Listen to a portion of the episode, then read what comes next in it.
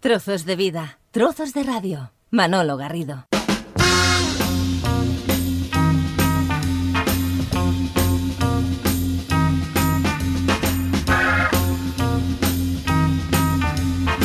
Los próximos minutos los vamos a dedicar a hablar de Estados Unidos, de la América, y lo hacemos con el editor de la revista La Factoría, con Gabriel Navales, que recientemente ha estado unas semanas eh, recorriendo algunas, algunas zonas, algunos estados de los Estados eh, Unidos. Gabriel Navales, que es el editor de La Factoría, la revista social que fue fundada en 1996 por el sindicalista y sociólogo Carlas Navales. Yo no sé, Gabriel, si eh, la visita era una visita de índole estrictamente personal o también uno va en plan esponja para captar alguna, algunos elementos y descubrir o confirmar algunas suposiciones que, que, uno tiene de una sociedad tan vasta, tan extensa, tan conocida, pero tan desconocida como es la norteamericana. Hola Manolo, pues uh, de hecho es las dos cosas a la vez. Por una parte, desde pequeño había tenido la ilusión de ir y lo hice con, con seis amigos más, por tanto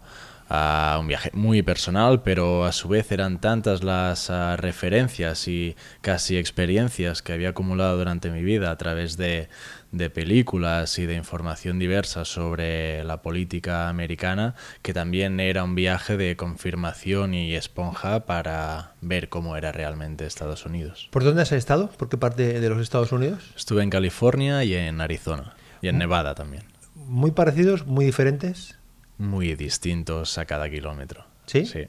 Porque hay que tener en cuenta uh, que hicimos uh, más de 3.000 kilómetros y te das cuenta, uh, casi sin querer, que a cada estado la orografía y la geografía es tan vasta como decías, pero a su vez cambiante, que pasas de estar de una ciudad inmensa como Los Ángeles al cabo de pocas horas en el desierto. Y recuerdo un momento en el que iba leyendo en el coche empecé a leer en el desierto y al levantar la vista estábamos en medio de árboles de, de, de, sí, sí, de 2000 años con bosques extremadamente frondosos. Cuando uno va a Estados Unidos, en este caso, tú que tenías ese conocimiento, como tenemos tantos, ¿no? de la ficción, de las series de, de televisión, de las películas, de la literatura, poco que ver, mucho que ver. Hay que decir que los escenarios son los mismos, pero la banda sonora es muy distinta. Sin duda no hay el mismo frenesí ni acción, pero por ejemplo, justo al llegar a Los Ángeles nos hospedamos en un apartamento en el típico bloque con una piscina ovalada central. Y a medida que ibas avanzando a, a Venice Beach, a zonas muy, muy icónicas, pues las ibas relacionando con series y, y películas, pero sin duda de otra manera, de una manera mucho más pausada y mucho menos uh, espectacular. 330 millones de habitantes es la cifra formal, oficial, que tiene censada Estados Unidos de Norteamérica.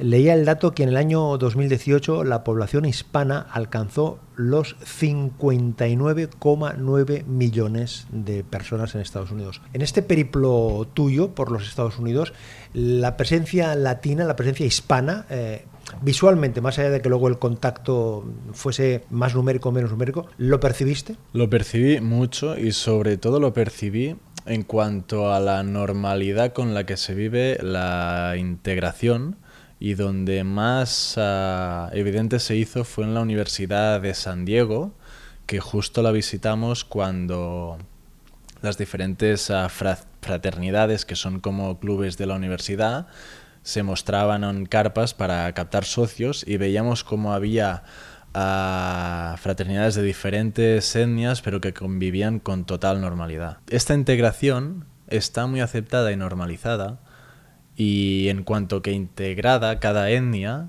uh, se desenvuelve con total tranquilidad también bajo el mismo paraguas del americanismo. Veías gente de todo tipo en cualquier zona teniendo en su coche la bandera de, Estados Unidos. Y es un sentimiento de orgullo puro y duro que se comparte por todo el mundo. Por lo tanto, podían hablar su, su lengua materna, pero a su vez a la mayoría con las personas que nos encontramos tenían muy claro que su lengua principal era el inglés.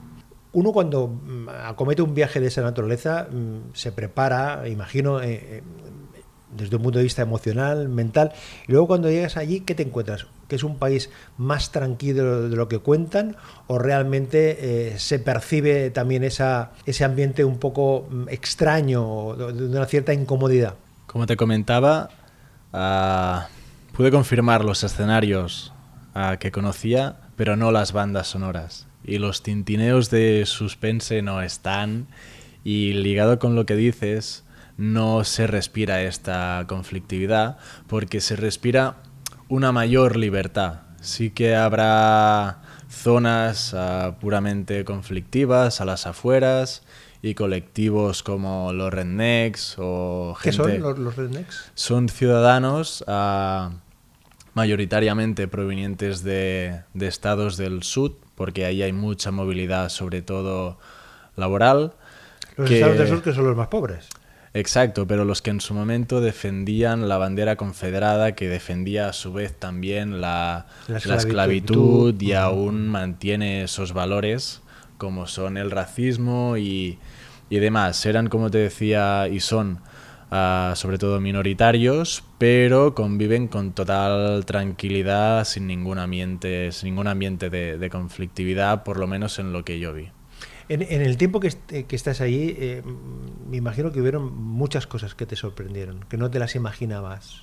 Me sorprendió, lo que más me sorprendió fue Las Vegas y el contraste al llegar de espectacularidad, pero a la vez a mezquindad, en cuanto que las Vegas es, Las Vegas que sale en televisión, que salen las películas de los, de los grandes luminosos, de los eh, casinos, eh, de los miles y miles de personas que van allí a, jugar a las máquinas, a jugar a, los distintos, a, las distintas propuestas. Es ese contraste que Las Vegas es una calle, las nuevas Vegas, porque hay Las Vegas antiguas, que es mucho más ah, moderada, no diré humilde porque no lo es, pero sí más comedida, y estas nuevas Vegas donde hay los edificios espectaculares sí que es un constante frenesí de día y de noche y lo que te comentaba también con un gran contraste ya que justo una calle detrás de esta calle famosa de Las Vegas hay una autopista colindada por los barrios más marginales donde puedes ver exmilitares,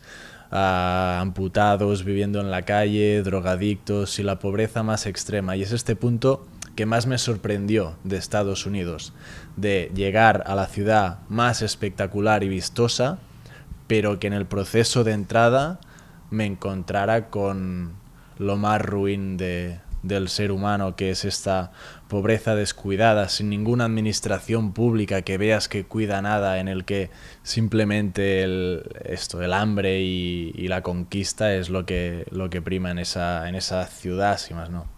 Claro, aquí estamos acostumbrados a, referirnos siempre al estado del bienestar, es decir, aquí hay servicios públicos que nos dan ese servicio, la sanidad, la enseñanza, los bomberos, la policía, eh, los maestros, servicios, este tipo de servicios del estado del bienestar social que en Estados Unidos es algo muy ínfimo. Sí, en cuanto, como te decía, la libertad individual se, se ve reflejada en este liberalismo feroz y vi un estado en el que el bienestar, que sí que se respira, porque ah, afirmaría que hay una, una, clase media bien establecida, pero muy vinculada a los puestos de trabajo a través de los cuales cada ciudadano puede garantizar un seguro médico, una educación para sus hijos y diferentes servicios que a su vez se complementa con la gran presencia del ejército.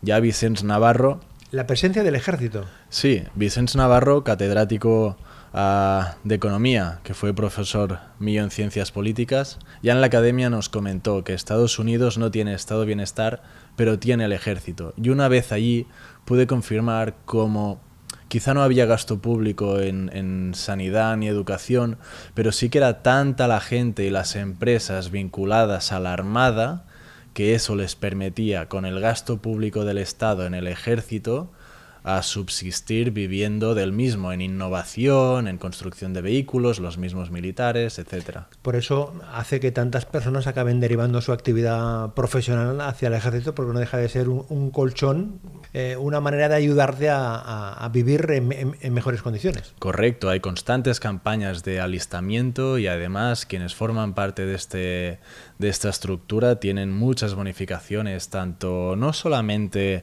en educación o sanidad, sino también a nivel social, ya que hay un constante ah, reconocimiento al heroísmo de los soldados y, los hijos que han ido a Irak y también los muertos en batalla. Recuerdo un centro comercial en el que en la entrada de un pueblo normal había todo de imágenes de los combatientes de esa ciudad que habían militado en el, en el ejército y no era una acción propia del centro comercial, sino de la ciudadanía que quería poner en valor a sus, a sus vecinos militares. En Estados Unidos o se es republicano, o se es demócrata, o se es independiente. Eso es lo que cuentan las películas, lo que cuenta la literatura. ¿Pudiste percibir esa esa inquietud política, si realmente es así, si, es tan marcada esa, esa, división, si uno mm, nace, entre comillas, eh, demócrata o republicano y se mantiene la mayor parte de, de, su vida demócrata o republicano o independiente. A pesar de que California es un estado tradicionalmente demócrata, donde la expresión política que más explícitamente pude percibir fue la republicana y, conservadora, sobre todo ya en, aras de la campaña del 2020 de, Donald Trump. Así que los seguidores más, los seguidores políticos más fervientes allí eran sin duda los, los republicanos más, más tradicionales y conservadores. Curioso que se dé en un estado que históricamente California ha sido la cuna de, distintos movimientos de, liberación eh, de todo tipo en los años 60, 70 80 y que ha tenido líderes eh, eh, políticos de, distinta naturaleza, quizás porque esa ola de conservadurismo que hay por todos lados y que en Estados Unidos se concreta y se, se, determina en la figura de Donald Trump, se percibe esa, esa presencia, esa dominación política. La pude ver sobre todo ah, en el desierto de Nevada. ¿En el desierto? En el desierto de Nevada, en la carretera, había diversos carteles muy vinculados al catolicismo, al ejército y a la libertad. Decían Freedom is not free, con referencias al ejército y después con símbolos. Freedom is not free. La libertad no es gratis. Por lo tanto, eh, la armamentística y la guerra se daban por asimiladas.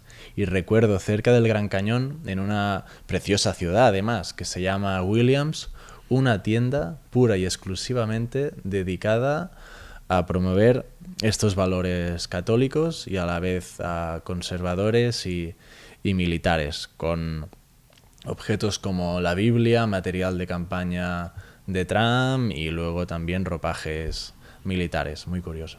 En la interacción que tuviste a lo largo de, esas, de esas semanas que estuviste en, Estados Unidos, mm, ¿lo que te contaba la gente o lo, que, con lo que tú te quedaste? Percibí una sociedad muy abierta y muy transversal.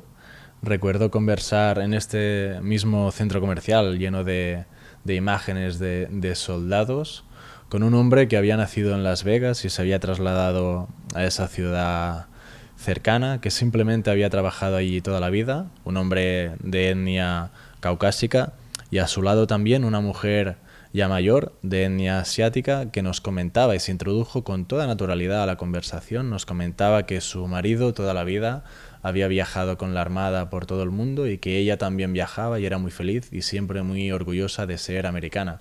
Y con diferentes contactos que nos íbamos encontrando también, militares, ingenieros, era gente muy afable, muy abierta. ¿Feliz? Gente feliz veíamos, de un bando y de otro políticamente, pero todos muy con las ideas muy claras, muy orgullosos y, con mucha calma a la hora de reafirmar su americanidad y también sus orígenes y sus proyectos y su identidad.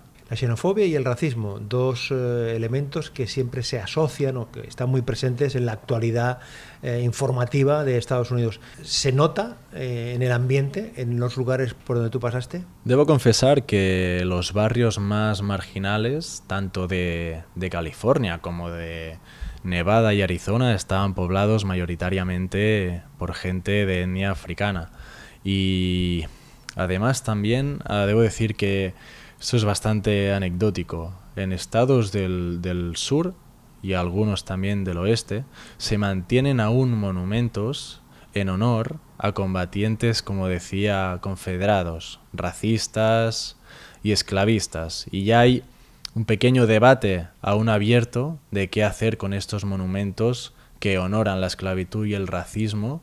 Por lo tanto, en diferentes puntos de, de lo que visitamos y referencias también a otros estados, vimos candente aún una conflictividad, lo que en politología se llama un, un cleavage, ¿no? que son diferencias que siempre están latentes socialmente, aún viva en Estados Unidos, como es el tema del racismo.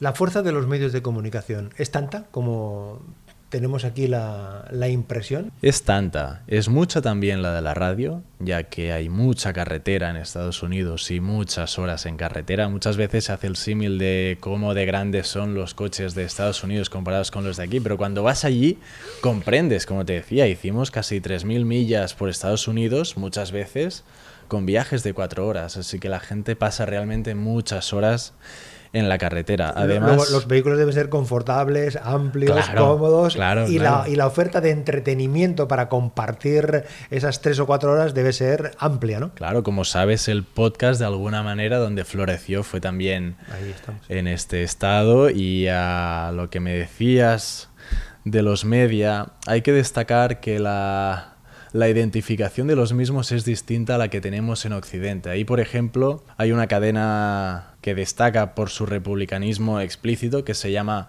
America's Voice, que un reportero nos abordó en, en, Las Vegas para entrevistarnos sobre Trump y él mismo ya llevaba una gorra de campaña de Trump 2020, así que la objetividad periodística y el rigor europeo en este sentido, ahí se toma un poco más a la ligera en cuanto que la oferta es mucho más variada y sí que el consumo de noticias es, es constante, pero sí que es tan amplio que cada canal marca mucho su perfil sin pudor políticamente y a nivel social.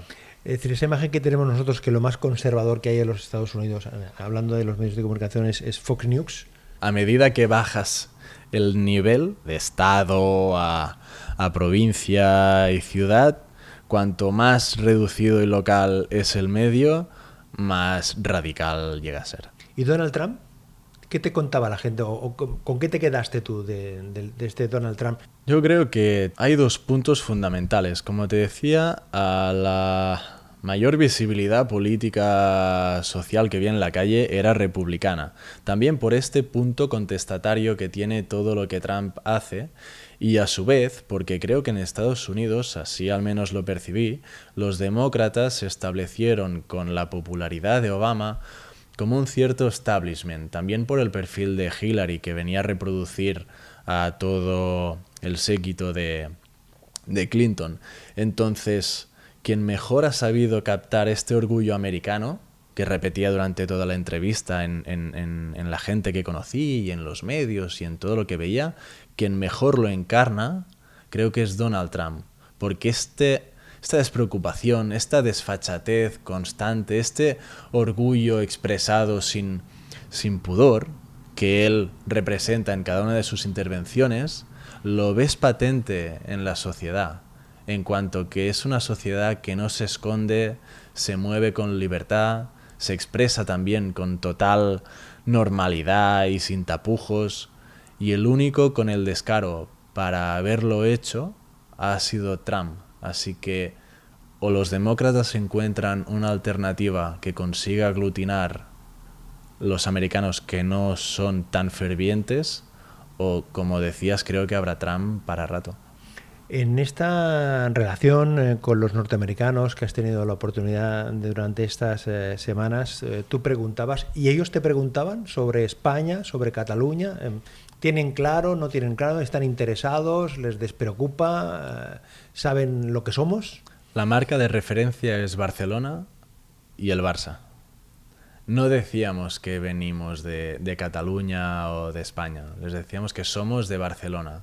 Y a la mínima lo entendían y nos situaban en el mapa y el fútbol también lo medio percibían, así que nos sitúan, saben quién somos, dónde estamos y lo que representamos. Cuando uno sale fuera, por tu experiencia, ¿te das cuenta que la incidencia o el conocimiento es mayor o es menor de lo que uno piensa cuando está aquí? Pensaba que era poca y es menor, porque es menor. además he ido quizá al país más egocentrista del mundo. Por lo tanto, Suficiente tenían con vanagloriarse de quiénes son, dónde están y los estados maravillosos que tienen como para preocuparse por Europa. Así que uh, respetan Europa y su prestigio. Recuerdo una vez en la playa después de hacer surf que nos estábamos cambiando en, la furgoneta y un hombre nos vino y nos dijo, ¿de dónde sois? Tal.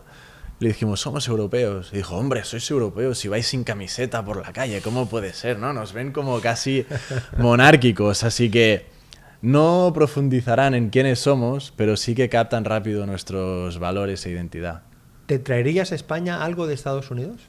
Sí que percibí en diversos puntos esta calma con su propia identidad esta más que calma ausencia de conflicto interno sobre quiénes son, cómo son, dónde van y qué quieren. Hecho que en, en España y sobre todo en Cataluña es un conflicto desde, desde los tiempos. La visión que tenía Gabriel Navales antes de esta visita a, a los Estados Unidos era una, ahora es otra. He sido capaz de percibir el grado de, de maquillaje que le ponen a todo los norteamericanos y a su vez de ser consciente de que en cada, en cada escenario, como decía, en cada luz fílmica que nos llega a Europa sobre Estados Unidos, al lado hay una contraparte de la pobreza más feroz y el descuido administrativo y público más candente que me chocó. Una visita como esta de Estados Unidos da para una reflexión en la revista La Factoría, Gabriel. Y dos. Y dos. Y dos. Eh, ¿Estás en ello? ¿Estás eh, dándole vueltas a ver si lo, lo plasmas de alguna manera? Ahora mismo en La Factoría hablaremos sobre Estados Unidos en cuanto que un artículo desgrana la campaña de Trump que le hizo ganador. También tocaremos Haití y aparte de esto diversos conflictos sociales candentes, pero en este caso de nuestro país. ¿Recomiendas un viaje a Estados Unidos? Recomendaría dos sitios en concreto que reflejan este contraste que comentaba, no de pobreza y riqueza, sino del medio rural con el cosmopolitismo más, más moderno. Uno es la ciudad de, de Williams, que está al lado de, del Gran Cañón, donde pude ver una comunidad de lo más conservadora y, clásica, rodeada de naturaleza, y por otro lado San Francisco, que es totalmente lo contrario, la ciudad más transversal, más integradora y, como decía, cosmopolita que he visto en mi vida, que a su vez conjuga pasado y futuro con comercio local y multinacionales y un entorno sostenible y de todo tipo, siempre buscando la innovación. Sí que hay mucha pobreza, pero en todo lo que se hace y se muestra se intenta dar un toque distinto, innovador, con matices europeos, a su vez americanos, también con un barrio chino muy potente, con todo el pasado que representa Alcatraz, su apertura al mar, la transversalidad que también encarna el, el, Golden Gate, a la naturaleza que desprenden sus, sus valles. Sin duda es una ciudad romántica en cuanto que, que moderna y, y, a su vez uh, clásica, pero siempre con la mirada puesta en el futuro, que es un poco la esencia también de, Estados Unidos. De la mano de Gabriel Navales, el editor de la revista La Factoría, hemos estado paseándonos ¿eh? por algunos eh, lugares de Estados Unidos. Gabriel, gracias por compartir estos minutos y suerte. Gracias, Manolo.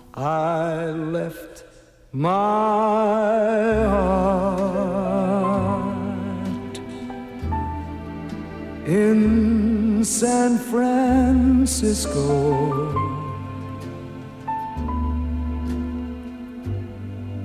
High on a hill.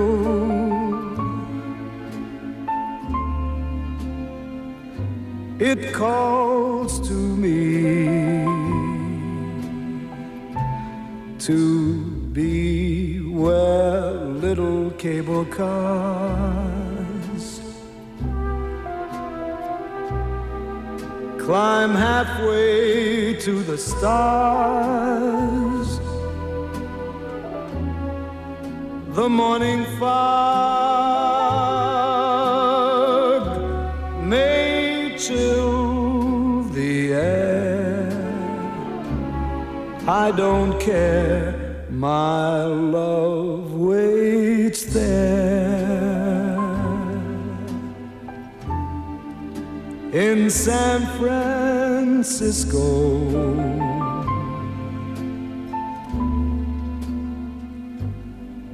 Above the blue